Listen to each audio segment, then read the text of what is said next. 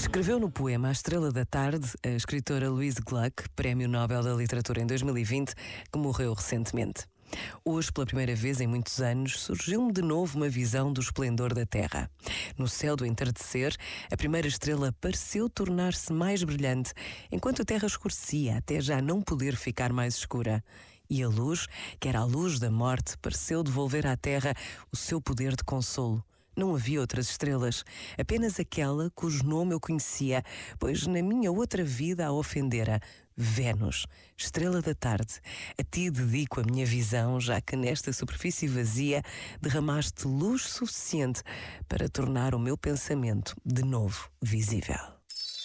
Este momento está disponível em podcast no site e na app da RGF.